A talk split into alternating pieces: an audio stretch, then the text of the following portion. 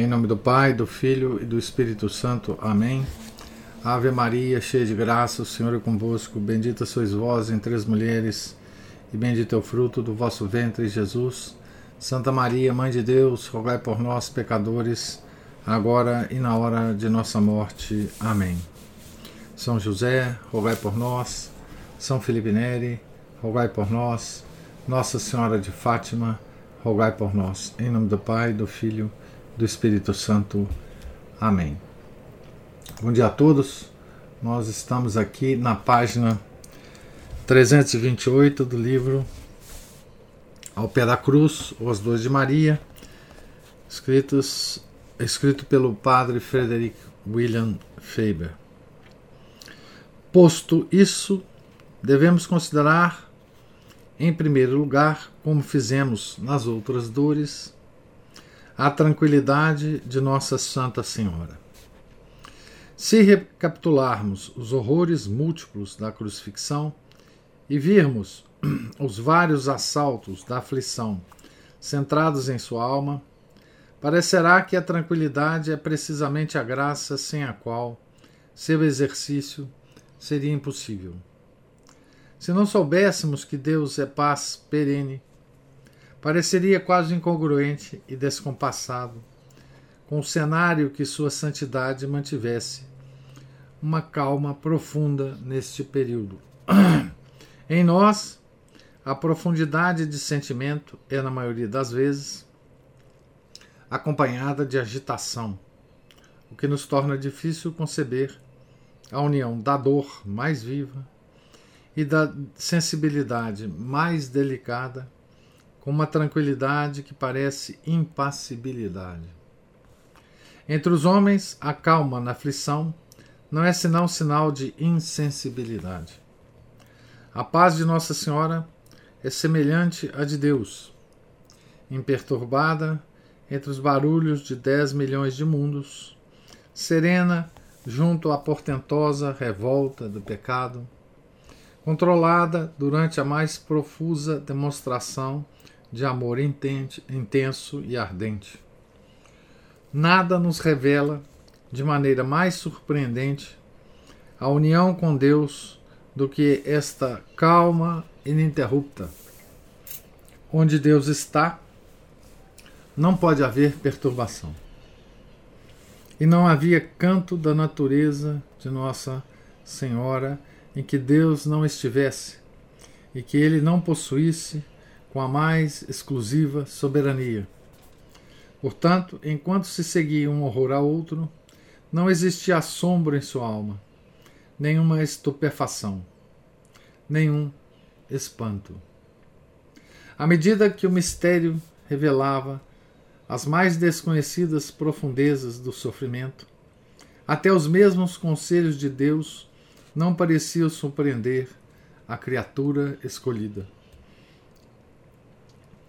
Em que presença permanente de Deus sua alma vivia. Quão treinada estava cada faculdade de sua mente para aquecer aos caminhos de Deus à medida que apareciam e com tal, e com tal prontidão incondicional, com tal dignidade serena. Que subordinação de cada um de seus afetos ao domínio instantâneo da graça, uma subordinação que aumentava sua liberdade para multiplicar mil vezes a capacidade de amar e de sofrer. Não havia esforço, nem luta, nem hesitação, nem sinal de que sua vida interior estivesse sofrendo pressão das circunstâncias externas. A criatura mantinha o passo com o Criador, e os anjos admiravam-se do repouso divino em sua bela dependência. Desta calma procedia sua coragem silenciosa Devemos lembrar que, conquanto sobreviver à dor tão grande fosse um milagre, suportar a dor não era um milagre, mas uma graça. A vida foi mantida pela mão de Deus, Mas sua perseverança não recebeu tal apoio, e Deus não interferiu em nenhum momento na perfeição de seu mérito. Era uma fortaleza tal que nem o mais glorioso espírito do coro dos tronos poderia alcançar. Era uma coragem cujo silêncio demonstrava, ao mesmo tempo, a severidade da provação e o ardor da generosidade. O mesmo silêncio era a prova da impressionante união de Maria com Deus. Pois os que passam muito tempo com Ele perdem o hábito de falar e adquirem em seu lugar o hábito do ouvir sobrenatural. Pois os que passam muito tempo com Ele, né, com Deus, perdem o hábito de falar e adquirem em seu lugar o hábito de ouvir sobrenaturalmente. Ela não falava porque repousava em Deus. Ela nem sequer se organizou para suportar as dores, nem preparou a coragem para o combate. Permitiu que o fardo a encontrasse como estava.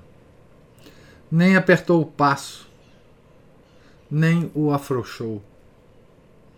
Como podia uma resolução tão serena ser ao mesmo tempo tão forte.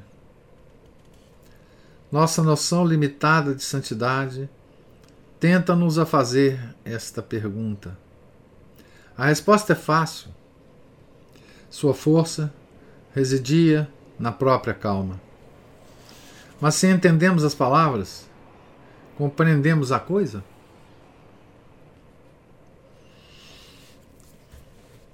Conseguimos imaginar a disposição da alma de Maria, que esposava a grandeza da força com a simplicidade infantil da calma?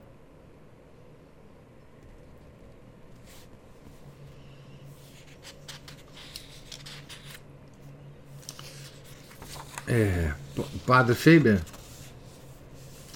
aqui chama atenção é,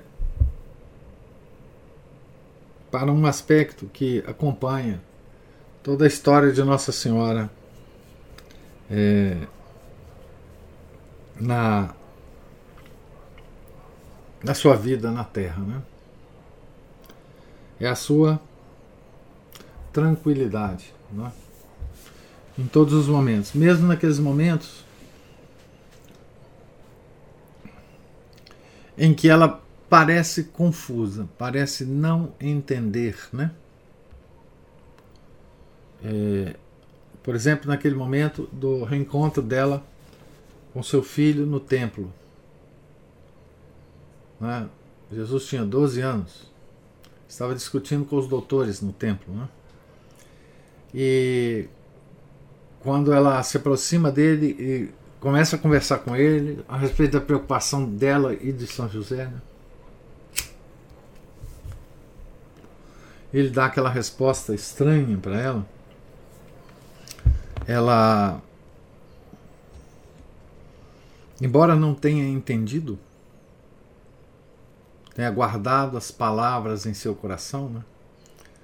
ela não perdeu a tranquilidade. Né? Ela nunca perdeu a tranquilidade. É... Nem em vida nem em suas aparições. Né? As aparições marianas, elas nos mostram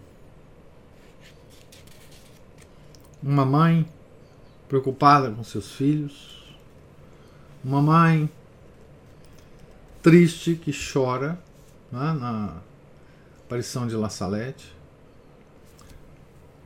uma mãe que pede penitência aos seus filhos, como em Lourdes, uma mãe que dá muitos conselhos úteis para os fiéis, principalmente os leigos, né? Em Fátima, que mostra aos pastorzinhos o inferno. Todas essas aparições, a marca pessoal de Nossa Senhora é a sua tranquilidade. Né? Mas aqui uma, há uma passagem que eu li duas vezes, inclusive, que é que é uma passagem que, que tem a ver com a vida, com a nossa vida espiritual, né? com o nosso progresso espiritual. Né? É, que é assim. Pois aqueles que passam muito tempo com Ele, Deus, perdem o hábito de falar e adquirem em seu lugar o hábito de ouvir sobrenaturalmente. Né? O silêncio dos santos, né? o silêncio daquele indivíduo que está progredindo na vida espiritual. Né? É... Esse é um tema de muitos livros sobre vida espiritual. Né? Se a gente é, pegar, é, por exemplo, a imitação de Cristo, né? lá fala muito sobre o silêncio, sobre a convivência com Deus é, e o silêncio. Né? O silêncio para evitar o pecado, para evitar palavras inúteis, para evitar opiniões intempestivas, para várias coisas, não é? Mas é muito interessante o que o Padre Faber fala aqui, né? À medida que cresce a familiaridade com Deus, não é? a, essa pessoa perde o hábito de falar. É como se o falar humano, né, o burburinho humano, perdesse o sentido para ele, para esse indivíduo.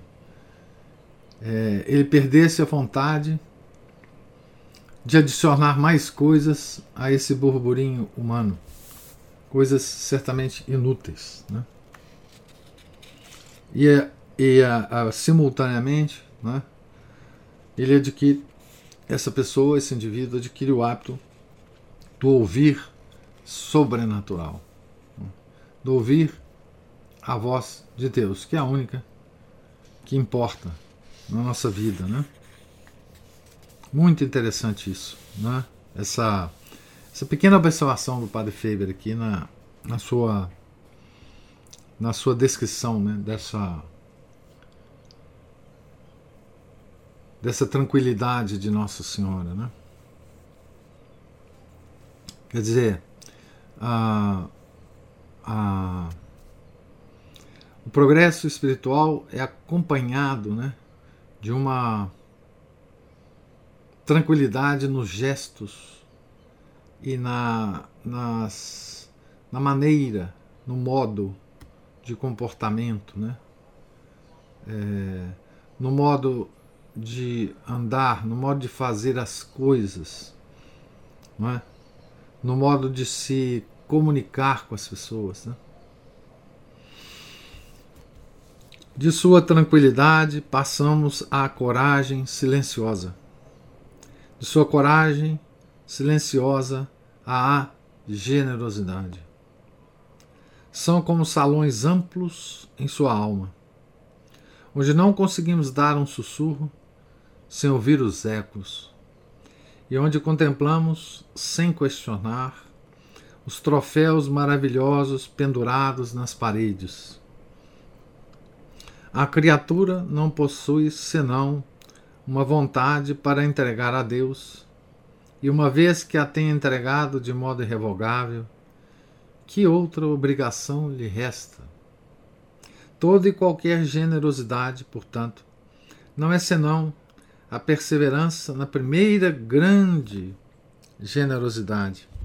E se a perseverança é algo superior, ao ato ou à disposição em que perseveramos, é o somente em sua completude e não em cada uma das etapas separadas. Mas parecia que Maria possuía vontades infindáveis para oferecer a Deus e que respondia prontamente ao chamado de Deus. A vontade divina provou-a de todas as maneiras e em todas encontrou a mais completa conformidade. Não havia falha, atraso ou inadequação. Havia certamente esforço. Como poderia uma criatura que tende a acompanhar a Deus não esforçar-se? Especialmente quando sua terrível justiça movia as rodas de sua carruagem através do mar vermelho da paixão. Paixão com letra maiúscula, né? paixão de Cristo. Mas era um esforço realizado com a paz mais celeste, com a adoração mais graciosa. Quando Deus se apressava, ela apressava-se. Sua vontade entrava realmente na vontade dele, com mais prontidão à medida que ele exigia mais dela. Sua alma parecia menos exausta à medida mesma que mais se esgotava. Como a alma dos bem-aventurados, amando infinitamente, adorando infinitamente, ao penetrar mais profundamente na visão da Santíssima Trindade. Mas o próprio pensamento dessas impossibilidades da generosidade de Maria desvia-nos da atenção às suas disposições para, para as lições que a quinta dor nos ensina. A dor anterior ensinou-nos a carregar nossa cruz. Esta a ficar de pé junto a ela. Não devemos abandonar a cruz. Não devemos descer do Calvário até ser crucificados. E então nós e a cruz seremos inseparáveis. Mas o Calvário é um grande lugar para a impaciência, impaciência. Muitos têm coragem para subir a colina, carregando nos ombros a cruz com decente virilidade. Quando todavia, quando todavia chegam aí, jogam a cruz no chão e descem à cidade para acompanhar o, com o povo o restante da festa. Alguns são despidos e depois abandonam o lugar recusando os cravos. Alguns são pregados, mas despregam-se antes da elevação da cruz. Né? Alguns suportam o choque da elevação e depois descem da cruz antes que se terminem as três horas. Alguns na primeira hora, outros na segunda. Alguns, ah, quando a terceira hora já está chegando ao fim. Ah, o mundo está repleto de desertores do Calvário. Tão repleto que a graça política e desdenhosa parece não ter problema para defendê-los. O mundo está repleto de desertores do Calvário.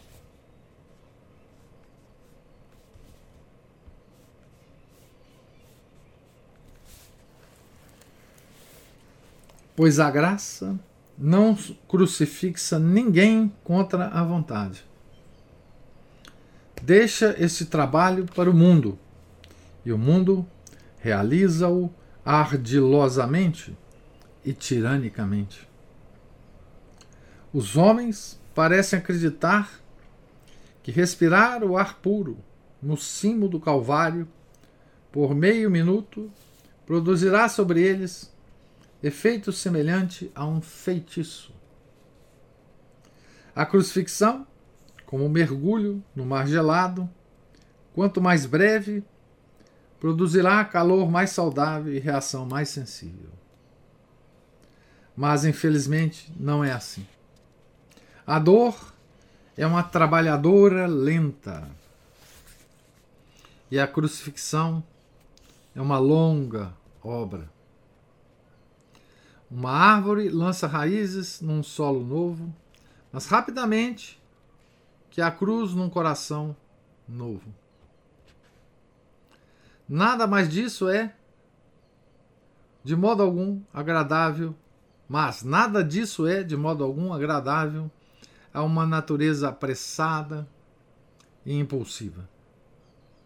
Esta natureza aceitará a santificação se for como uma cirurgia, cortante, mas rápida.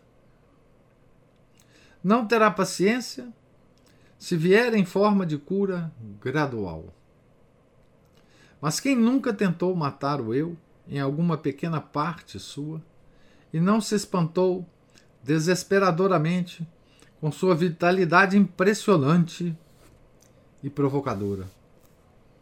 Quantas grandes almas não há que atravessaram um longo caminho da santidade até perder de vista o sentimento pessoal e a sensibilidade ferida.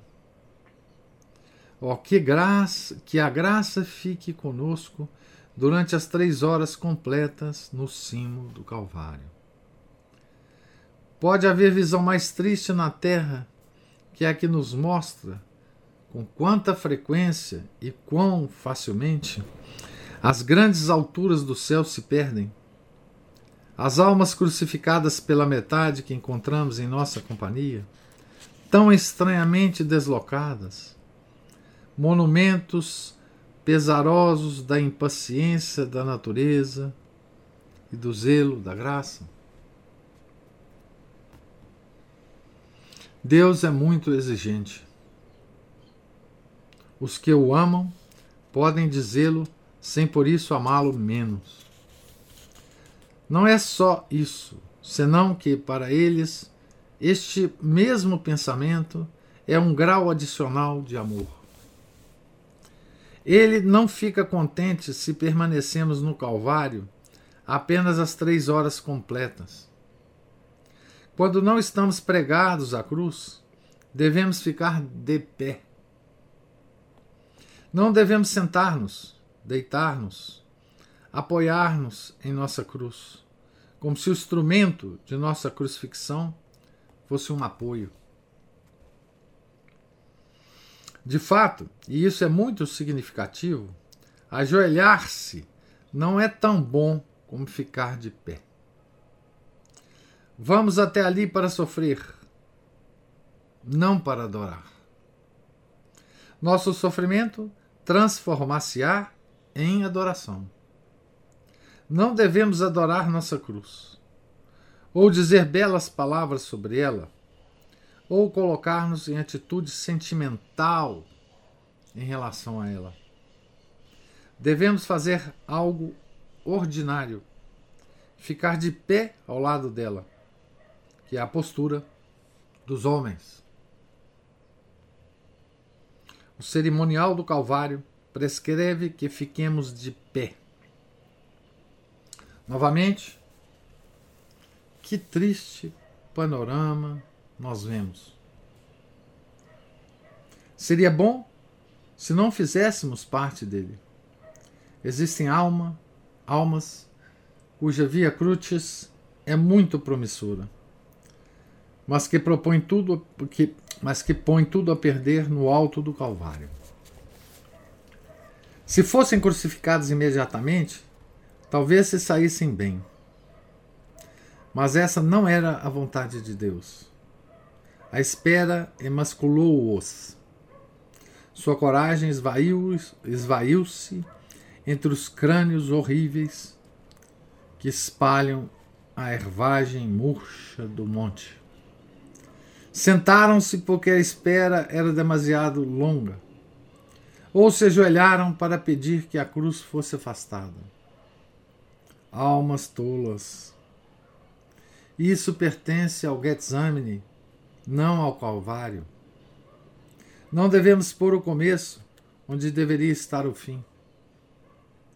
Ou é porque os atemorizam os preparativos, a escavação do fosso, a medição da largura entre as mãos, realizada com tanto descuido num assunto em que o mínimo descuido poderia causar infinita tortura, a, afi a afiação dos cravos embotados e o floreio cruel e desnecessário do martelo. Alguns recusam-se a ser despidos ao ar gelado e têm de ser despidos, despidos quase à força. Alguns ficam aterrorizados com o eclipse, que esconde a face dos amigos e a consolação das criaturas.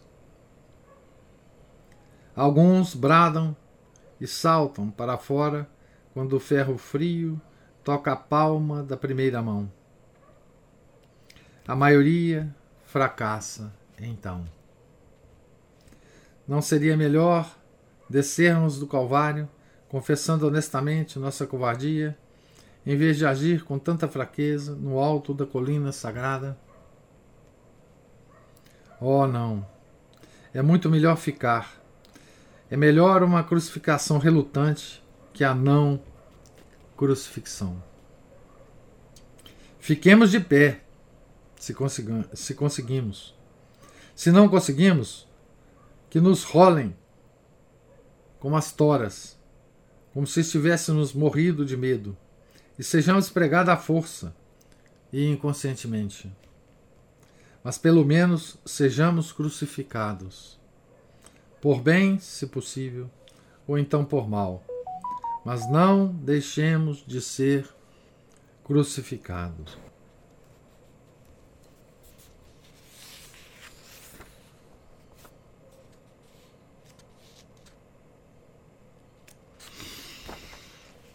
Por que tantos fracassam? Porque não ficam em silêncio. De novo o tema do silêncio, né? A perseverança depende muito do silêncio. O poder escapa com as palavras. É somente pela ajuda da graça do silêncio que os santos carregam as cruzes pesadas. A cruz que gera compaixão torna-se muito mais pesada que antes, ou então a compaixão nos enerva de tal modo que o peso parece maior e a ferida em nosso ombro mais dolorida. O silêncio é a atmosfera própria da cruz, é o segredo, e, e o segredo é seu clima nativo. As melhores cruzes são secretas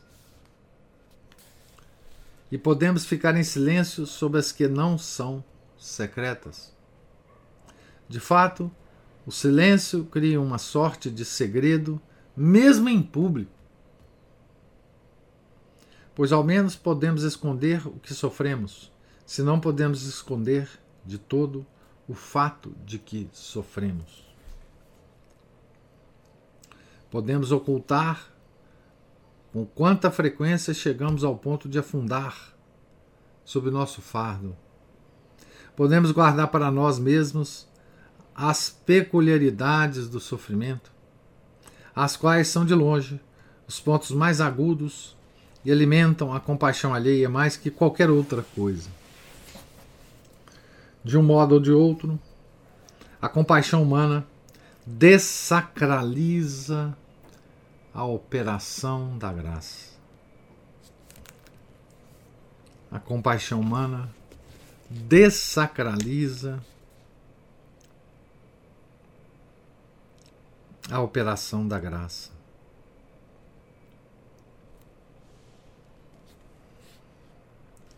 Muito importante isso aqui. Mistura um elemento vil com o divino. O Espírito Santo foge de sua companhia porque é da terra, terrena. O Consolador dá seu melhor consolo apenas aos inconsoláveis da terra.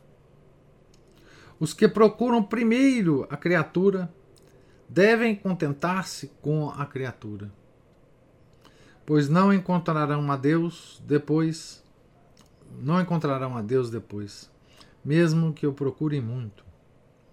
Aqueles para os quais somente Deus não é suficiente, mas precisam misturar com Ele o conforto das criaturas, nunca descobrirão seu erro, pois Deus nunca lhes descobrirá os tesouros que mostram quão diferente Ele é das criaturas.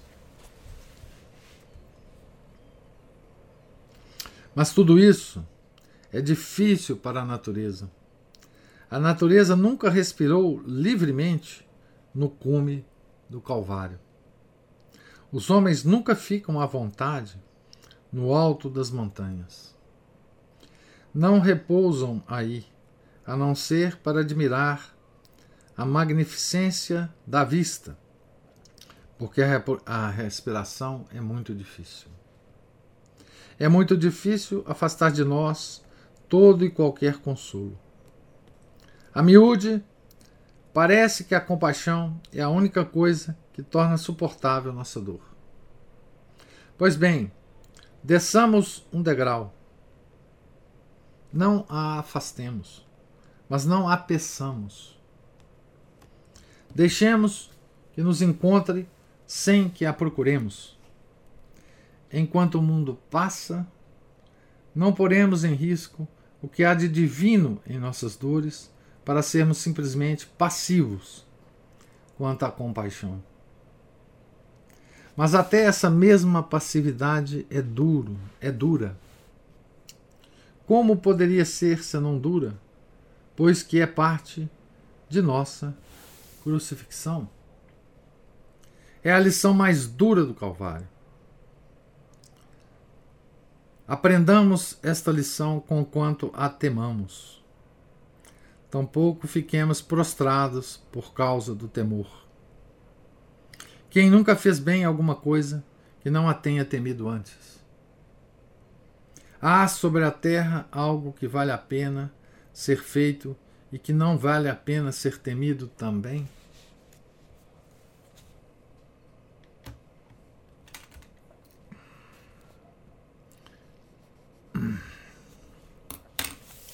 É, bom, esse último trecho, eu vou parar aqui a leitura hoje, mas esse último texto é de uma elevação muito grande, né? É, aqui o padre Feber está usando, enfim, toda a sua todo o seu conhecimento, né? É, de teologia mística, inclusive para nos para extrair né, é, do Calvário é, essa lição para nós. Né? Tá certo? É, que é a, é a primeira lição. Né? Não fugir da cruz, não fugir da crucifixão e ficar de pé do lado das nossas cruzes. Né? Ah, e mais, né? ficar em silêncio. Né? Ficar em silêncio. Hum. Não reclamar. Não murmurar. Não descrever as nossas dores para os outros. Não procurar consolação nas criaturas. Não procurar a compaixão das criaturas. Porque, como o Padre Feber diz, a compaixão humana dessacraliza a operação da graça. A, a graça, quer que sua operação seja silenciosa, seja um segredo entre ela e o receptor dela. Né? O Espírito Santo foge, né? porque nessa operação se miscuiu um elemento da terra, um elemento terreno. Né? Procurar a consolação só em Deus. E ele antes disso fala como que a gente foge da cruz, né? É, como a gente foge da cruz, é, ele, ele descreve usando o Calvário, né? Como, como propriamente o símbolo, né? Das nossas cruzes. Como a gente foge é, ao vermos os, os, os cravos, como a gente foge ao vermos a cruz, como a gente foge ao sermos despidos, como a gente foge, enfim, em todas as, as, as partes da nossa crucifixão. Né? O mundo está repleto de desertores do Calvário. Né? E nós certamente somos um desses. Né? Belíssimo texto, né? Ah, é, é um texto que concorda, né? Não poderia deixar de ser, né? Com toda a os os conselhos, né, dos santos, os conselhos da vida prática, né? É, os conselhos de uma de uma vida espiritual plena, né? Aqui apenas é, é mais significativo porque está usando o fato em si que aconteceu no Calvário há dois mil anos atrás. Né? E está comparando muito propriamente as nossas dores às dores é, de Nosso Senhor e de Nossa Senhora. Né? Então, agora gostaria de ouvir comentários e observações, se houver, se houverem, de vocês. Oi, professor. Oi, professor, tudo bom? Diga, Márcio. Bom, esse pedacinho, principalmente esse pedacinho no final, sempre chama mais atenção mesmo e vale a pena dar uma relida, meditada, inclusive várias vezes, né? É a coisa que eu gosto bem, essa, justamente essa parte mais mística, assim, mais ascética, mística, ao contrário dos dos escolásticos de escadaria de igreja, de tomistas de escadaria. É, é porque, falam... na verdade, a teologia mística é uma coisa prática, né, Márcio? Não é? Sim, muito prática. E é, é necessária, né? É. Quer dizer que o resto não seja, porque assim, é para guiar a vida da gente também. Hum. Inclusive para chegar nesse ponto, né? Então eu peguei uns. Anotei uns pedacinhos aqui. E uma coisa que, que me fez lembrar foi a carta aos amigos da Cruz de São Luís de Montfort, que uhum. ele fala realmente que os amigos da cruz são raros, pouquíssimos inclusive, que há muitos desertores, igual o senhor falou, né? seria uma, uma, uma leitura complementar muito interessante. Carta aos amigos da cruz. É, quem quiser, é pequenininho, não é muito grande, porque também não precisa dizer tanta coisa, né? É. E aí volta ao falar pouco e ouvir Deus, né? Isso é bem típico da uma vida mais meditativa. Se lembra também os apotegmas dos padres do deserto. Pois é. Que, né, que tinham, as pessoas colocavam as questões para eles pensavam, a, resposta deles era curta, objetiva, e, e os apotegmas não são bons também para ler como se fosse uma literatura, assim. Né? Tem que meditar. É, tem que meditar, exato. E colocar na, pra, e ver onde que se encaixa na vida prática da gente. É. Né? Muita gente acha que esse falar pouco se põe numa espécie de Olimpo dos sábios, mas na verdade é. já conheci muita gente que fala pouco é porque não tem realmente nada de bom para dizer. Não, não, diz nada de ruim, mas também não tem nada de bom para dizer, não tem conteúdo né? E o Lir Deus é aquele recadinho pra turma que, que passa o rosário na mão, igual passa uma fita de metralhadora, né? Ou seja, vamos rezar e meditar os mistérios. É. O São, e... o São Luís tinha uma frase muito interessante sobre ah. a velocidade com que você reza o rosário. Muito Exato. legal. Ele fala assim: olha, você reza o rosário como se você estivesse conversando com uma pessoa, com a mesma, com a mesma velocidade que você conversa com a pessoa. Você não pode rezar o rosário mais rápido do que isso. Porque na verdade você está conversando Isso. com a pessoa. Né? Exato. E falava pra saborear, vir com Isso. calma, falar as palavras com, com, É, com calma, com. com, com vagar. Acho que esse, essa, é, tem uma parte que ele fala isso no segredo do rosário. Isso, isso, é no segredo do Né? rosário. É. Isso. E o ficar de pé na- diante da cruz, né? é, me lembrou a- aquela parte da liturgia na hora que chega a parte do Pai Nosso. A parte do Pai Nosso ela corresponde, assim como tem sete petições, são sete palavras de Cristo na cruz. né? Então essa seria uma boa pedida a gente se lembrar disso nessa hora, né? Esse Por isso que a gente pé, fica de pé né? Exato. na hora dessa oração. Sacerdotal, né? Ela é oração sacerdotal. Exato. Por isso que a gente não fala nada. Sim, sim, sim, sim, sim. E é, é, aí, nesse trecho também me chamou a atenção como também que assim, a meditação sobre a paixão, em especial sobre a, a Via Cruz, e especificamente sobre a parte da, da, da crucifixa, crucifixação, crucifixão, Crucifixão. né? A, a profundidade da vida espiritual que, que o padre coloca aí também, né? É, todos os momentos, né? Do cravo, de se deixar pregar, Da elevação. né, da elevação da cruz, de ficar lá, pra não ficar desesperado na hora do, da escuridão, até Da- o fim, Do eclipse. né? Exatamente. Aí vem aquela parte também do, do não murmurar. Eu pensei também que quanto mais se mexe na cruz, mais dói. Então a pessoa precisa abraçar essa cruz e ficar abraçado sem ficar se mexendo, porque senão começa a mexer nos cravos, coroa de espinhos começa a afundar mais, começa a doer mais, né? Então é, é, a murmuração leva a dor. É, e a murmuração é esse meximento, né? Isso, esse meximento.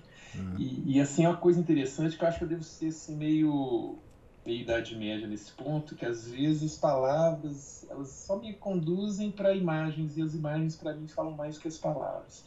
Então eu sou meio analfabeto nesse ponto. Ah, mas isso é, isso é imagem. sensacional. A palavra tem que se referir à coisa. Isso. A palavra não pode ser a coisa, né? Exato. Hum. Vai, vai me levar a uma, uma imagem e vai me ajudar justamente a, a- Hum. a fazer isso. Né? Então, estou mais para ficar olhando as pinturas lá do Fra Angélico, da- dos vitrais, ou de outras, outras imagens barrocas que me ajudam a, a meditar isso aí. Eu sou meio analfabeto nesse ponto.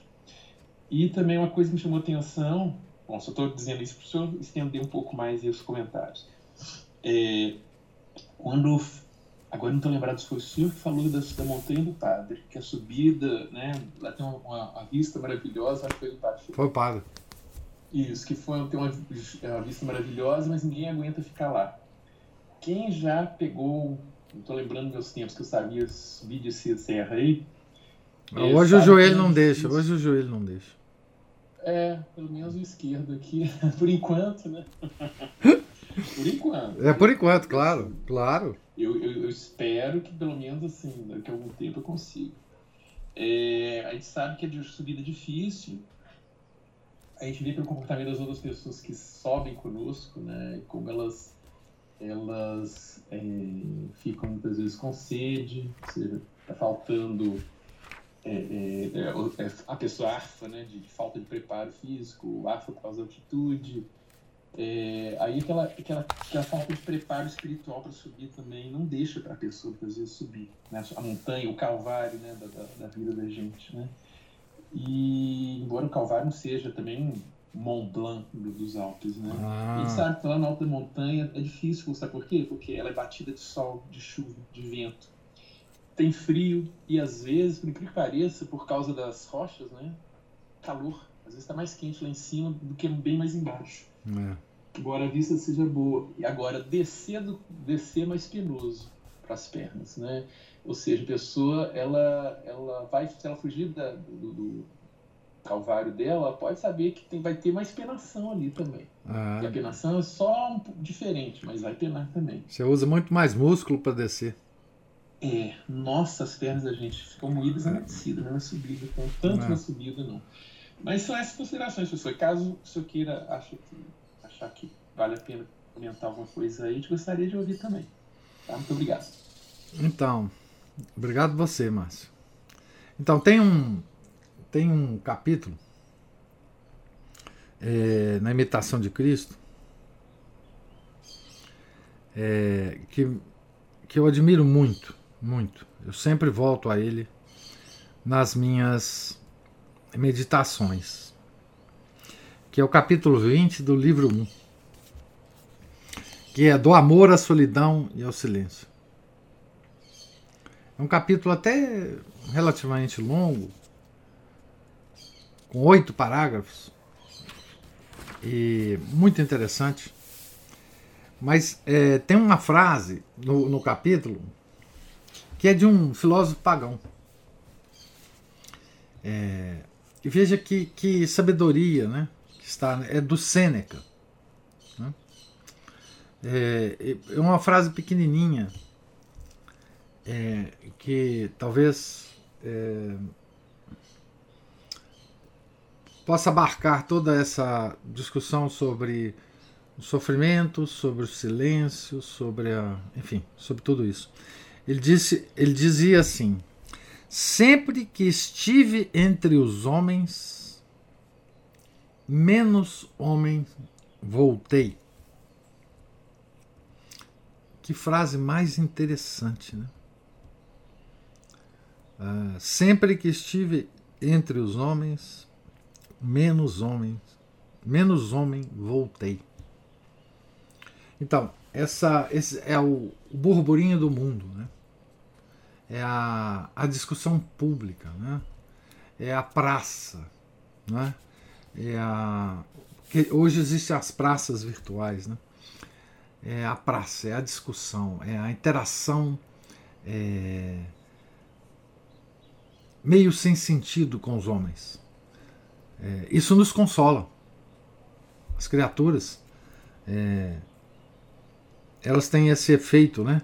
Quando a gente tagarela muito, a gente sai consolado de alguma forma.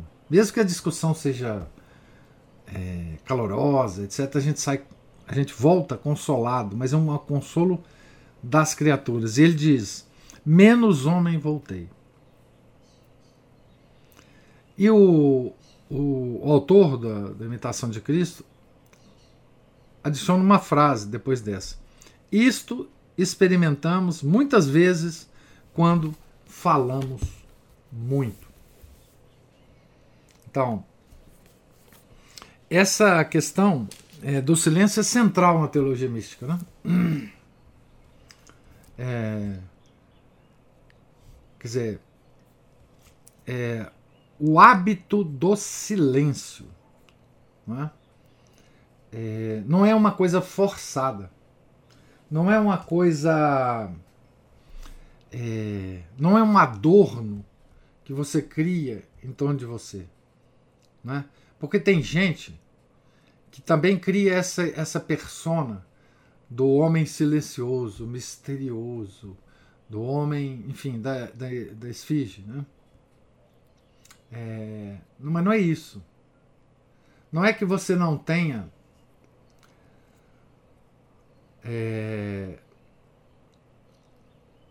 coisas a falar quando você tiver que falar. É que você não vai gastar palavras inutilmente. E quando você falar, você não fala procurando a consolação das criaturas, mas você fala por caridade, por generosidade. Né? Esse é um, o, o hábito é, correto em relação a, a essa iteração. Né? A palavra, a palavra tem poder. Nós não podemos gastar esse poder inutilmente. Né? É, tem uma expressão aqui que eu acho que eu não vou encontrar agora, mas ele, ele fala aqui um pouco isso, né? Que a, as palavras tiram é, quando você fala muito, o poder se esvai. Ah, aqui. Está aqui. Por que tantos fracassam? Porque não ficam em silêncio. A perseverança depende muito do silêncio. o poder escapa com as palavras. É? O poder escapa com as palavras. Então, essa, esse recolhimento, essa, essa preservação através do silêncio da vida interior é um ponto central da teologia mística e de toda a. E quando eu falo de teologia mística, eu volto a, a, a observar, né? Teologia mística é a parte mais prática da doutrina católica. Né? Certo? Não tem, não tem nada fantasmagórico em relação à teologia mística. Né? Teologia mística é uma, uma, uma área da teologia de conselhos práticos inestimáveis. Né? E esse do silêncio é central.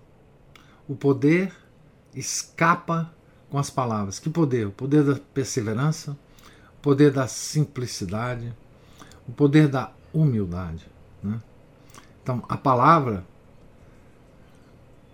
quando dita de forma correta, ela tem um poder imenso. Né? Não é à toa que a segunda pessoa da Santíssima Trindade é a palavra, o Verbo. Não é? o poder de Deus. É claro que nós não temos o poder de Deus na nossa palavra. Não é?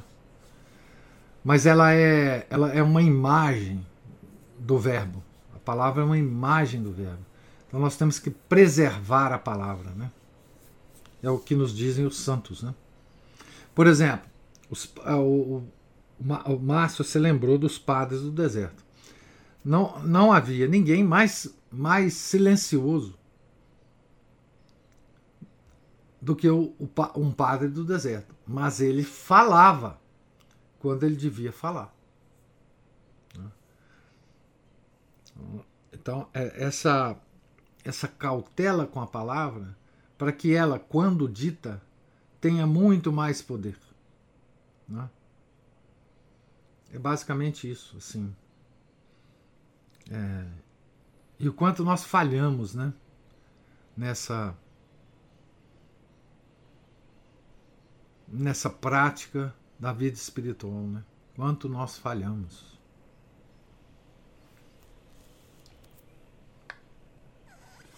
Professor. Sim. Me fez lembrar agora aquela frase do São Francisco: é prega o evangelho a todas as criaturas e, se necessário, use palavras. Exatamente. Exatamente. Essa é a ironia mais sensacional né, de São Francisco. É. E isso é uma é uma. Essa expressão de São Francisco me lembra muito expressões do Chesterton. Porque parece uma coisa paradoxal, né? O que ele está falando aí. É um paradoxo, né? É, belíssimo. Essa, essa lembrança sua foi ótima. Ótimo.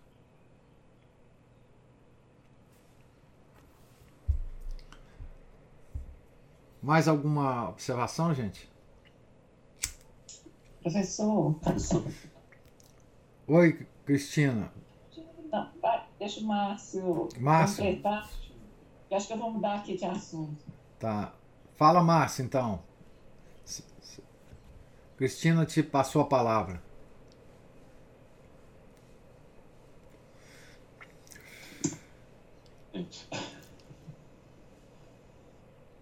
Pode falar, Cristina. Não, ela passou a palavra para você, Márcio. Então tá, rapidinho então. É, é, como você falou, né, a, a, parte da teologia cético mística não tem nada de misterioso ou fantasmagórico. Hum. E é justamente o que muitos dos, dos nossos é, tomistas escadaria e escolásticos escadaria é, acham, inclusive, é a parte que, que se, se a gente arrastar a conversa para esse lado, né, faz aquele silêncio. Então hum. eu sigo te olhando com aquela cara, Hã? Que, que, seu herege, não sei o quê. Ah. Você tá mexendo com isso? Isso não é pra você, não. É. Isso é só pra padre. Isso é só, é. é. Pois é, então é uma coisa que tem que ser mais incentivada, né? Ao invés deles fazerem, mas deveriam fazer igual Santa Terezinha, ao invés de ficar falando muito de Deus, vamos falar mais com Deus e ouvi-lo também, né? Aí se eu puder incentivar. Sobretudo ouvi-lo, sobretudo ouvi-lo. Né? Sobretudo ouvi-lo. Quer dizer, é aquilo que o padre Faber fala aqui, muito, muito afirmativamente, que é aquela coisa do. Deixa eu ver aqui. Pois os que passam muito tempo com ele, Deus, perdem o hábito de falar e adquirem em seu lugar o hábito de, do ouvir sobrenatural. Né? Nós precisamos perder o hábito de falar para adquirir esse outro hábito. Eles não são concomitantes. Exatamente isso. Você acabou de falar. É isso mesmo. Fala, Cristina. Ah, pode, pode dizer então. Pode dizer. Ah, não, é só a última colocação, prometo. É, uma, uma, coisa que às vezes me incomoda é que tem certos, inclusive, tridentinos, que eles acham que Deus não fala com eles. Ah, bom. Eles deveriam pegar aquela oração do do Espírito Santo, encher os corações dos fiéis, né, assim, né? Deveriam julgar isso na lata de lixo, então. Enviai, Senhor, o vosso Espírito, tudo será criado, e renovareis isso. a face da terra. Ó Deus, que instrui os corações vossos fiéis. Ou ele não é fiel, ou então que, que, que o Espírito Santo faz lá com o tempo do Espírito Santo que, que é, é, se torna é, ao ser batizado? Então, como é que é? Que negócio é esse? Hum. Então, também tem muita gente que acha que não. Tudo bem que Deus fala muitas vezes pelas causas segundas, pelo anjo da guarda, mas tem uns, umas eurecas, uns toques que ele nos faz perceber, vem dele também, né? É claro, é claro. Né? E tem uns que, lamentavelmente, eles acham que não. Isso é só para aqueles que estão lá nas órbitas. Isso. Que isso. Eu sou, né, eu sou um Zé Mané aqui, eu vou, vou receber é só é, inspiração demoníaca. É, e que que é e, e, aquele negócio que é, Nosso Senhor fala, né? Sejam, sejam santos como meu Pai é santo, né? Então, a santidade está aberta a todos nós, né? Está aberto, é um chamado, né? É, é, praticamente uma intimação, é uma não intimação. é um convite apenas. Né? É, é uma intimação, é uma obrigação. É, sob penas, né? Sob penas. sob penas. Diga, Cristina. Pode mudar de assunto. É, então, eu quero voltar é, na, na frase: com compaixão desacraliza o sofrimento é, Desacraliza a operação da graça. A operação da graça. Paixão. Eu não, não consegui formar uma, digamos assim, não consegui entender como que ela, ela desacraliza. Compaixão não é o nosso. A compaixão humana. A compaixão humana desacraliza a operação da graça. Essa é a frase. Compaixão humana desacraliza a operação da graça. Ô professor, mas é, compaixão não é uma unidade com sofrimento? Não, o que ele está querendo dizer aqui é que a compaixão alheia ao sofredor ah, tá. desacraliza a operação da graça que está operando no sofredor. O que ele está falando para nós é que as nossas dores, as nossas cruzes, devem ser sofridas e carregadas sem a compaixão, sem procurarmos a compaixão humana. É, o que quer dizer o seguinte: nós devemos procurar, procurar nas nossas dores apenas a compaixão de Deus e não a humana. Nós não, nós não devemos é, descrever as nossas dores para os homens no intuito de receber a compaixão deles. Porque este recebimento da compaixão dos homens desacraliza a graça que está operando em nós. Entendi. É isso que Padre Feber está nos ensinando aqui, né? Quer dizer, na medida em que você sofre, e na medida em que você reclama, e na medida em que você mostra o sofrimento para os outros, para procurar a, a, a compaixão humana, você está como que é, abrindo mão dos consolos divinos. Deus olha aquilo e fala: Bom, se você está com, já com a compaixão humana, é, eu vou me retirar. Então, o Espírito Santo se retira, ele, ele até é, é, cita isso aqui, né? O, o Espírito Santo foge de sua companhia. Porque isto, a consolação humana, quando procurada assim, é da terra, terrena. Então, você, é, você mistura é, a terra, as coisas terrenas com as coisas divinas. Mistura um elemento vil com o divino. Então é nesse sentido que ele fala: não procure consolação humana, não revele o seu sofrimento. Seu sofrimento é uma coisa entre você e o seu Criador, não é entre você e as criaturas. Não é assunto entre você e as criaturas, é assunto entre você e Deus. Ah, a sua cruz é pessoal, intransferível e deve ser mantida em segredo. É, nesse, nesse tom que o padre Faber coloca essa, essa frase. Mas e como que é interessante isso, professor Rastreiro? o que o senhor acaba de, de, de dizer, como que isso contraria a noção, é, todo o sistema psicológico, né, de que as pessoas devem falar a Gestalt, é, que é aquela linha maluca, né? A pessoa não só deve falar, ela deve gritar, né? É, era muito comum a gente ouvir há alguns anos essa palavra desapareceu, mas ela foi modinha. Foi. O preciso desabafar. Isso. Desabafar. É, é, exatamente. É, nós hoje temos um sistema de, digamos assim, de tratamento psicológico totalmente calcado uh, na Tagarelice. Na tagarelice. Tagarelice. É muito interessante, não é, professor, fazer essa, essa é, contraposição entre o que o padre nos diz e o que a, a, a psicologia moderna diz, né? Ah, ah. É porque a psicologia moderna não entende nada de psicologia, né? Que é o estudo da alma. É, na verdade, é, o Padre Faber está explicando para nós, com palavras doces e expressões maravilhosas, o que a teologia mística nos explica profundamente e com palavras não tão doces assim. Né? É, que o, o caminho é, da progressão espiritual. Aliás, o Padre Faber tem um livro sobre. Como é que chama? Progresso na vida espiritual.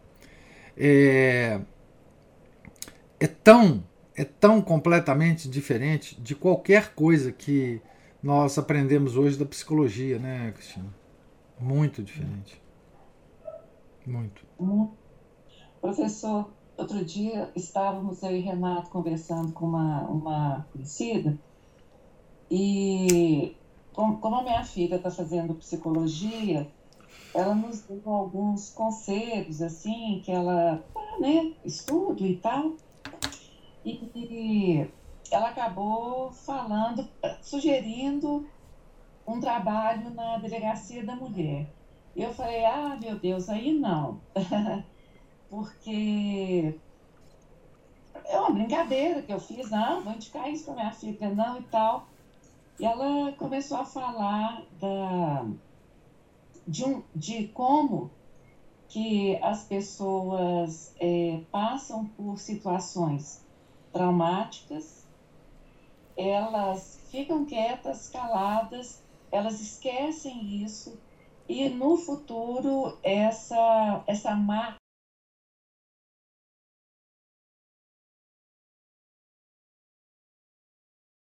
uma coisa assim.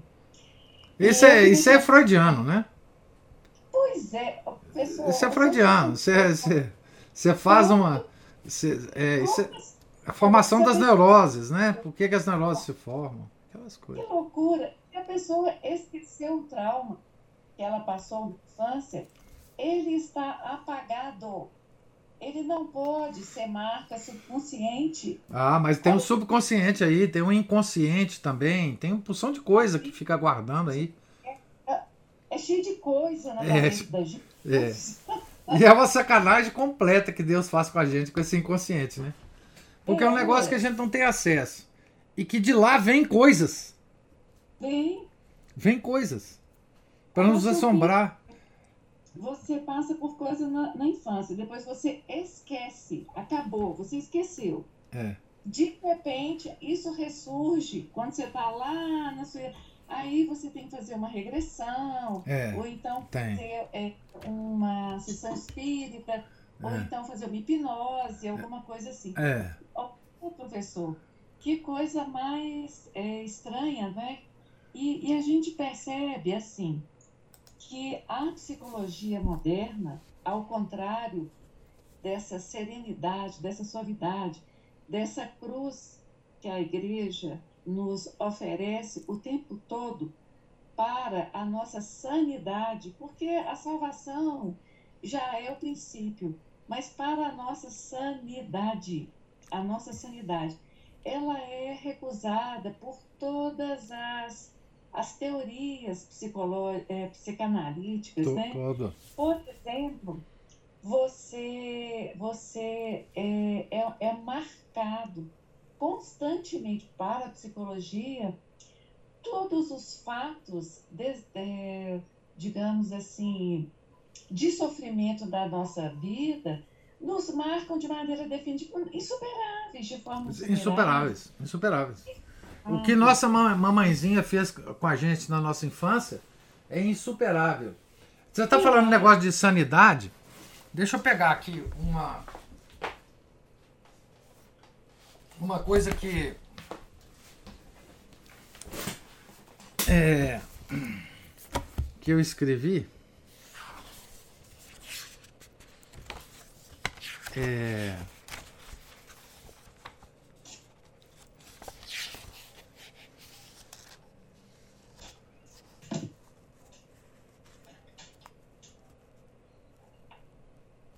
é, quando eu traduzi o livro do do, da biografia de São Tomás de Aquino, eu fiz um pequeno prefácio. É, e acho que acertei aí, conforme a sua, o seu comentário, nessa última frase aqui da, da, da introdução, que é assim, eu, fui, eu, eu, eu digo assim, deste mergulho, mergulho na obra da biografia né, de São Tomás, os, os leitores sairão com muito mais que uma introdução ao pensamento de um santo. Sairão com a compreensão do que seja santidade, do que seja sanidade. O, a, a grande, o grande tema da biografia que Chess escreveu sobre São Tomás de Aquino é exatamente o tema santidade e sanidade. É, e aí eu digo assim, exagerando um pouco, eu digo assim: só há possibilidade da sanidade mental naqueles que procuram a santidade. É, não há outra forma. Quer dizer, se você é, perceber bem, é, todas essas teorias é, psicológicas modernas, ela nasce da insanidade porque foram feitas por homens que não estavam procurando a santidade. É? Então, daí não pode sair nada é, bom para o ser humano. Nada. Nada, nada, nada. É? O, o, o Felipe fala assim: eu já vi isso no meio carismático e também no, no meio da programação neurolinguística. Né? Essas essas coisas do. A programação neurolinguística é mais ou menos é, baseada nisso mesmo, né? Essa coisa do inconsciente, de. É, o inconsciente é um, um abismo é, a que nós não temos acesso e do qual saem coisas que nos afetam profundamente, segundo a, a psicologia. Né? Coisas é, contra as quais nós não temos muitas armas. São, é um poço demoníaco é, é, do qual saem demônios que nos atacam e nós não temos nada que fazer contra eles. Né? A Isabela falei, agora a moda é a constelação familiar para acessar os inconscientes. Eu nem sei o que, que é isso, sabe? Eu já vi essa expressão por aí, no meio católico, inclusive. É, mas eu não sei nem o que, que é isso, Isabela, graças a Deus. Felipe, e se o, se o filho passou um trauma na infância ou adolescência, ele é tratado como coitadinho pelo resto da vida. Pois é, porque aquilo que veio lá do inconsciente, Felipe, escraviza a sua vida de forma a, completa, né? Isso é uma maluquice, né? Você acreditar nisso, enfim, é, é prova máxima de, de insanidade. Né? A Cristina ia falar alguma coisa? Não, eu, é, o senhor comentou, é, a gente pode chegar a essa conclusão, né, que nós, a psicologia moderna é um exercício de descontrole das paixões. É você vai escavando, escavando, escavando. E, e por que, que você tem que ser domado, né? Você tem que se expandir mais e mais e mais e, e, e, se, e se alargar e descansar e relaxar em toda toda a, todo o sinal né, de desconforto e buscar sanar o desconforto e isso é totalmente contrário exatamente ao que está dizendo o padre Faber, né? É, ué. É, recolher, é, silenciar. Como diz o Márcio, abraçar a sua cruz.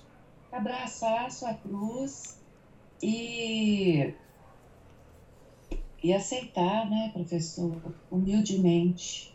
É, mãe. Aceitar humildemente é. o sofrimento. E sem falar, né? Em segredo. Você sabe que eh, de vez em quando eu lembro muito assim das minhas avós que tiveram ali a vida de criar os filhos e a gente que né que a, a quem é da família sabe do, dos sofrimentos das avós das perdas que elas passaram de quase né todos os fatos da vida, pelo menos a partir do momento que nós nascemos ou daquele que nos foi contado. Mas a gente não sabe do que foi silenciado. E aí é, é o que eu falo que é a vida a vida do povo antigo, né, professor? É. O povo antigo que tinha fé verdadeira, né, que vivia a vida cristã, né? Eles eram discretos discretos demais, discreto demais. É.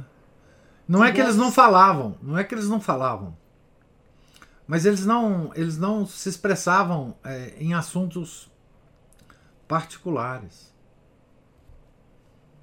Não se expressavam em assuntos particulares. Isso eles tratavam com Deus, com o Padre. É. Com o Padre.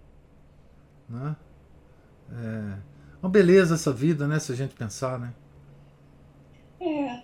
Uma beleza. É uma vida recatada. Uma vida recatada.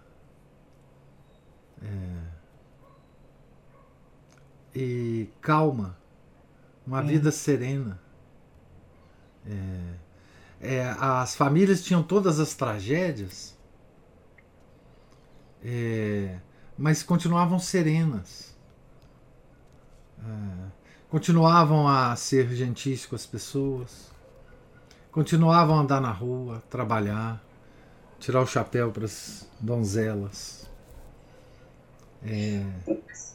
Eu, eu cheguei a, a conhecer a, a Câmara Ardente, acho que eu já comentei isso aqui, é, quando eu morava no Santo Antônio. E meu pai tinha por hábito, a gente era pequeno, mas à noite era muito comum a gente dar uma volta no quarteirão no verão E era no tempo que Belo Horizonte tinha uns guardinhas de camisa azul e apito. O senhor deve lembrar disso? Sim. É, guarda tinha cacetete e apito. Ele apitava o ladrão, parava e levava o cacetado. e a gente dava volta no quarteirão e, e as famílias é, nas varandas das casas, e acontecia isso, né, do, do boa noite, o cheiro da noite, a Via Láctea, era um outro mundo. E quando alguém nessas, nessas casas eram casas de pessoas mais velhas, e quando elas adoeciam, é, a casa toda se, se abria para que a vizinhança fosse, quando né, a pessoa falecia, para que a vizinhança fosse prestar, é o preito, né? Uhum. E, e, as imagens cobertas, o relógio, até eu acho que o senhor comentou o relógio parado. Isso. Então, assim, essas, essas, esse, esse peito da morte, essa atitude viva, né? sempre é uma. Mas não existe mais, não é, professor? Não existe mais. Hoje, um enterro é coberto de palmas, a música. Só, só quando estava falando da, do silêncio, eu falei, gente, é tão, tão bom a gente, de vez em quando, observar a cena urbana, seja através do, da televisão, ou então ela na realidade. Por exemplo, a, a, como que as pessoas gargalham, né? Elas sabem gargalhar, elas sabem falar, elas... É, é, é, é essas... Ouvir o padre Feiner. E a partir de então, observar as coisas, eu acho que nós vamos, vamos aprender assim, muita coisa, sabe? Nós corremos, nós corremos risco, inclusive, de nos tornarmos católicos, ou é. Isso mesmo. Corremos um sério risco. Isso. É. é verdade. É. É muito bom, né? É, ouvir um, um grande um grande padre, um grande diretor espiritual, né? É, falando de coisas é, que nos tocam profundamente no, na, na, nossa vida, né? Do dia a dia, né? E como é bela a vida católica, né? Bem vivida, né? Como é como é consolador, né? é, essa vida católica, né? É muito bonito mesmo. É, é, é, muito emocionante esse, esse, esse livro, essa obra é muito emocionante porque nos faz nos faz fazer essas ligações, né? É, que o que a Cristina está fazendo, que o, o Márcio está fazendo, né? tudo isso é, sai é, facilmente né, de uma meditação dessa, dessa, dessa obra né, do Padre Feber. Uma graça mesmo. Temos a oportunidade de ler. Né? Ana Paula ou Márcio levantou a mão aí. Não, só para dizer o seguinte: como que nesse mundo tão, tão espalhafatoso, de tanta exposição, possa, em contrapartida, haver tanta preocupação com a invasão de privacidade. Ah, Como é que o senhor explica isso? O mundo do BBB, né? É preocupado com a invasão de privacidade. Não, isso é, uma, é. Isso é uma coisa louca. Isso é, isso é parte da insanidade, né, Ana Paula? A gente falou, é uma parte da insanidade. É uma coisa de louco. É, é, ah, um, o, e uma, uma coisa é certa, o mundo é, está louco porque a, ele se afastou de Deus, né? E toda vez que se afasta de Deus, você perde as ações do Espírito Santo em você, né? O Espírito Santo é a pessoa da Santíssima Trindade que mantém a nossa sanidade a nossa compreensão, a nossa, a nossa percepção das coisas corretamente. Né? Quando ele se quando ele se retira, é, a confusão se, se estabelece. Né? Então é uma confusão em cima de confusão. E veja, se a gente não tiver uma perspectiva católica de vida, nós nunca compreenderemos o mundo na sua loucura. Nunca. Porque é, a loucura do mundo é porque ele se afastou de Deus, se afastou da Santíssima Trindade. E aí não há possibilidade alguma de fazer nada corretamente. Né? É, e por isso que neste mundo, é neste mundo que nós temos ainda mais que procurar a vida católica normal, a vida católica corriqueira, o aplicar cada vez mais na nossa vida os conselhos dos santos, os conselhos simples dos santos, né? os conselhos mais comezinhos dos santos, né? É, e nos esforçar para aplicá-los nessa loucura da vida moderna, né? porque a vida anterior não voltará mais, né? não voltará mais. Pode dizer, Ana Paula. Bom, Ana Paula. Opa, Márcio! Grande Márcio! É, essa, essa, questão que a Ana Paula colocou da, pessoas quererem ao mesmo tempo privacidade e é, para todo mundo, elas me lembram essas mocinhas que ficam super produzidas para atrair os olhares, mas assim, olha, é, eu, eu, quero ser vista, mas não por você, chato, bobo e feio, mas apenas aquele cara bonitão que eu tô querendo que me olhe. né? É. E, e, apenas mais uma última coração prometo, que é a última. Fiquei muito, muitos dias sem falar nada. É, você tem é crédito, você tem crédito. Posso? Obrigado. A ficha tá caindo, daqui a pouco elas acabam. Mas aí o seguinte, é, essa questão que o senhor falou, inclusive, é, essas leituras servem inclusive para nos tornar católicos uma, uma vez eu vi uma sequência de frases, eu fiz uma adaptação dela, mais ou menos o seguinte: quando a pessoa aprende alguma coisa, primeiro, ela nem desconfia, ela não sabe que não sabe. Aí passa para a fase segunda, de repente ela percebe, ela sabe que não sabe, aí vem um choque. Né? Aquela fase que, que a pessoa se vê em estado de ignorância e ela decide ou parte para melhorar ou ela recua e desiste né, que é a fase de, de, muito aprendiz, né, de muito, muitas pessoas para quem a gente dá aula chegam nesse, nesse ponto também. É. O ter, a terceira fase, você já está batalhando e você ainda não sabe que já sabe, ou seja, você não percebe que já já está se tornando uma pessoa, é, vamos dizer assim, é, proficiente ou habilidosa naquilo. E a última fase, quando você percebe, você sabe que sabe. Ou seja, quando você percebe que já está proficiente na coisa, é porque você já está. É porque já aprendeu há muito tempo. Então, é, é bom sempre a gente, exatamente né, nesse ponto, é, é perseverar em melhorar, porque se a gente ficar na segunda fase de, de sei que não sei, largue para lá, não adianta.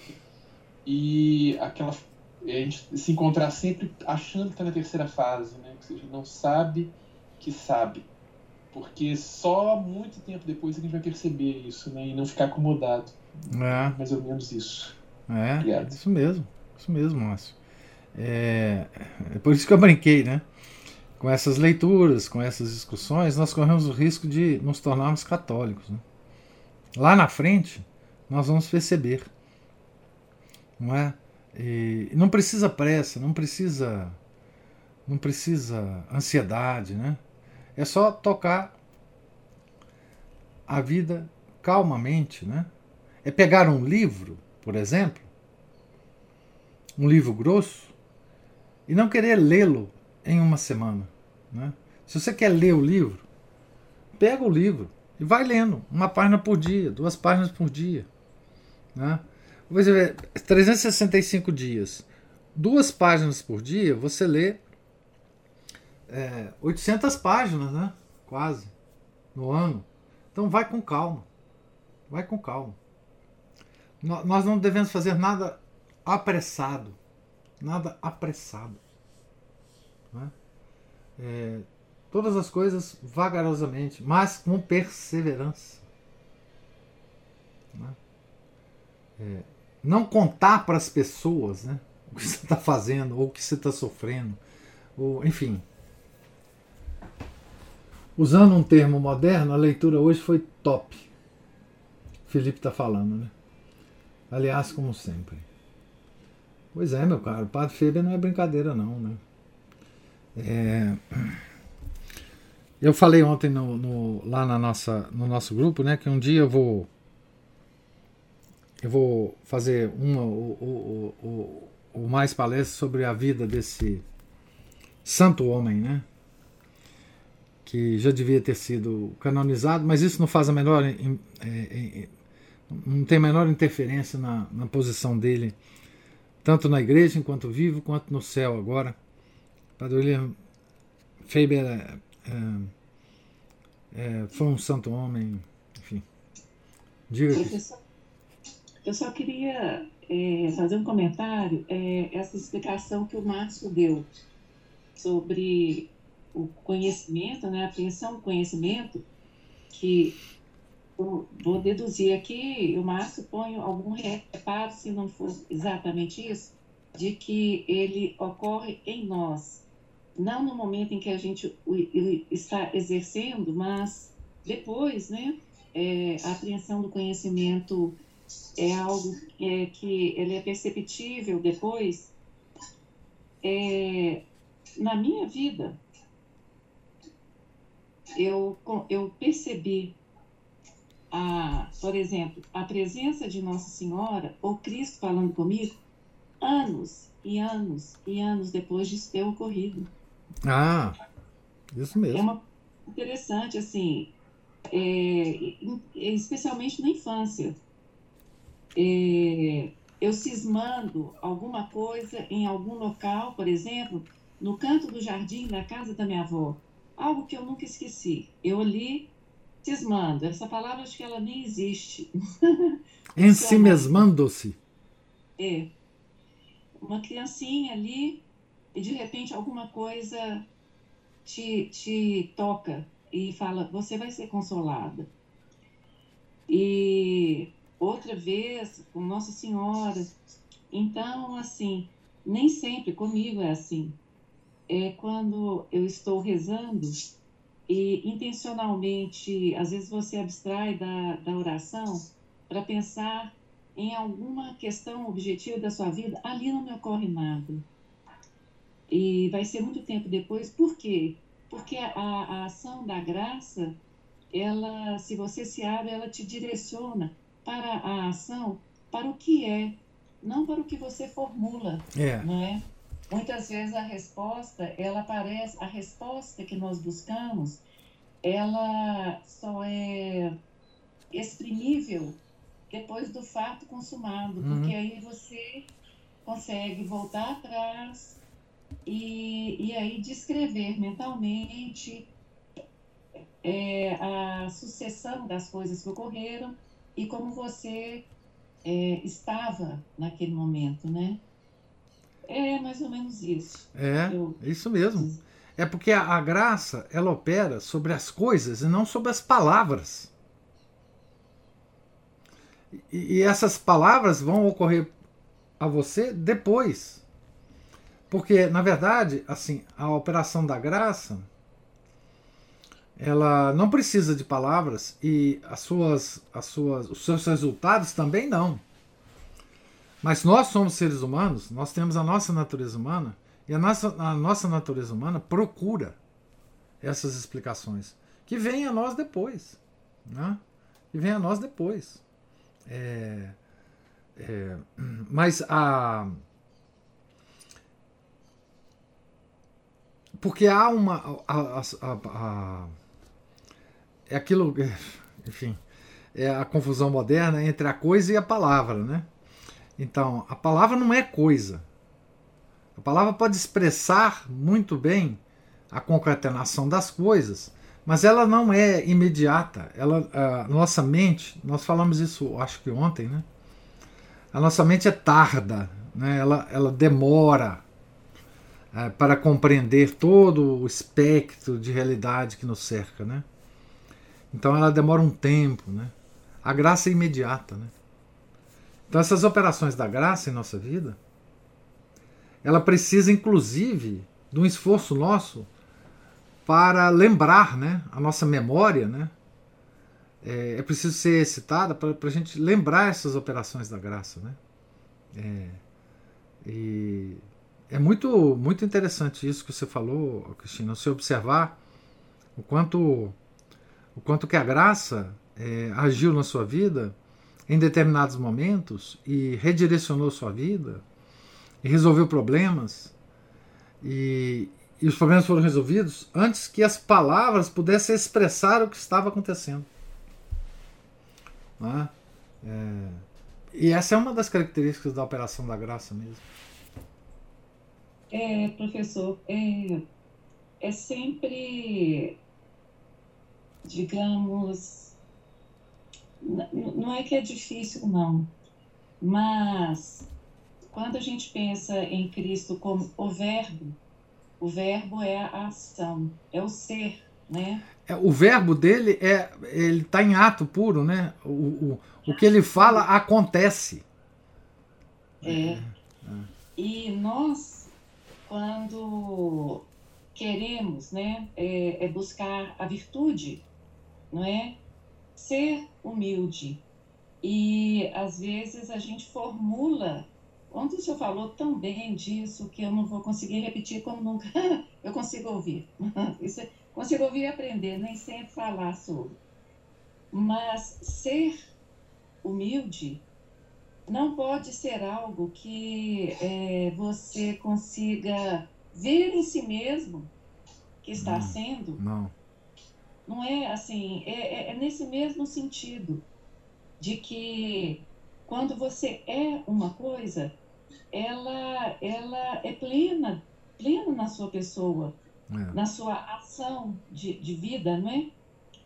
É, é, é, é, é, a conexão que eu faço com, é, com a graça, né? com a com a com a plenitude que você é, bom eu não sei se eu estou conseguindo me explicar professor eu tô, tô, tô sempre me chamou a atenção é, essa a palavra ser a palavra ser é, no sentido de, de você agir sem que você é, denome as coisas, a forma como você está agindo.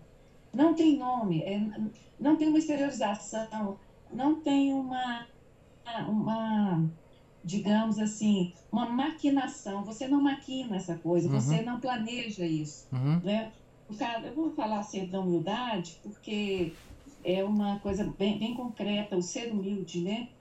Você não fica calculando o que você vai fazer para ser humilde. Não. Aqui dentro de você e, e você nem percebe. Não. Né? E o outro percebe, porque é como se eu falo, né? As pessoas acham que ser humilde é virar o pescocinho é. e fazer aquela cara de Madalena arrependida e tudo, mas não tem nada a ver com isso, né, professor?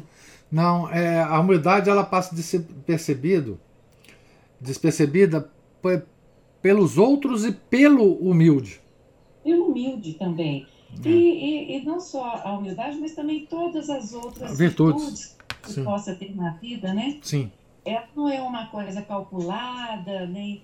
Claro que a gente pensa, é, que a gente estuda o, o, o, o né, a, a doutrina cristã para conhecer a, a, a, a forma alta, né? A, vamos dizer assim, a, a gente quer aprender o que Cristo nos ensina, como ser na vida. Mas depois que você elabora isso e você conhece, você consegue é, é, separar o mal, o bom, é, fazer um juízo, né? Fazer um juízo do que, que é o bem, do que, que é o mal, do que é como ser uma pessoa boa, o, o que você faz isso depois tem que ser uma ação na sua vida sem que você planeje ou, ou antecipe as é. coisas. Né? É. E eu falo que um dos problemas da modernidade é a criar em nós uma forma mentes organizacional, planejadora, é, quase que maquiavélica, sabe, professor? É, é isso mesmo. É... Estou exagerando aqui, viu, professor? Não, mas é verdade, porque assim, a gente depende para fazer alguma coisa da palavra. A, a gente não está ligado à coisa mais, a gente está ligado só à palavra. Esse negócio de você agir de forma natural, sem precisar pensar e ligar a ação à palavra, o, o Cristina, a doutrina católica chama isso de hábito. Você adquire um hábito. Então você não pensa mais no hábito. Então é isso que o Padre Feio quer dizer quando ele diz: Pois os que passam muito tempo com Deus perdem o hábito de falar e adquirem em seu lugar o hábito do ouvir sobrenatural. Isso passa a ser natural na pessoa. Não é a não é que a pessoa quer, eh, seja carrancuda, seja uma pessoa inacessível. Não, ela perde o hábito. Ela está agindo naturalmente. É, e não é que ela não saiba falar, ela sabe. Quando ela precisa, ela fala. Mas ela perdeu o hábito da tagarelice. É só isso. E aquilo passa a ser hábito, ela não precisa pensar sobre isso mais. Ela não precisa conectar a essa ação palavras. Né? Se for o caso, ela até pode fazer isso, mas ela não precisa mais de palavras. Ela adquiriu um hábito. Né? É, o, é isso que, que, que a doutrina católica chama, é, essa, essa coisa que você tentou explicar, né? Isso chama hábito. Né? E é, enfim, as, as, as, as grandes virtudes, o, o, a doutrina diz as grandes virtudes, elas têm que se transformar em hábitos em nós. Então, o humilde, enquanto é, praticando a virtude da humildade, ele não tem essa palavra humildade na cabeça mais. Ele criou um hábito. Ele não está pensando, vou ser humilde agora, amanhã eu posso não ser, depois agora, talvez à tarde eu vou ser humilde também. Não, não, isso não passa na cabeça da pessoa. Mesma coisa caridade, mesma coisa esperança, mesma coisa fé. Passa a ser um, um hábito, uma segunda natureza. Também é uma outra expressão que pode fazer nós é, entendermos, nos fazer entender isso, né? nós adquirimos uma, é, uma segunda natureza. Né? Então, é, assim é com as virtudes todas. Né? Ontem nós falamos de humildade porque o tema é, surgiu, né? Mas prudência, temperança, as virtudes, né? Fortaleza, justiça, as virtudes cardeais, isso tudo tem que se transformar em hábito. Segunda natureza da pessoa. Né? É.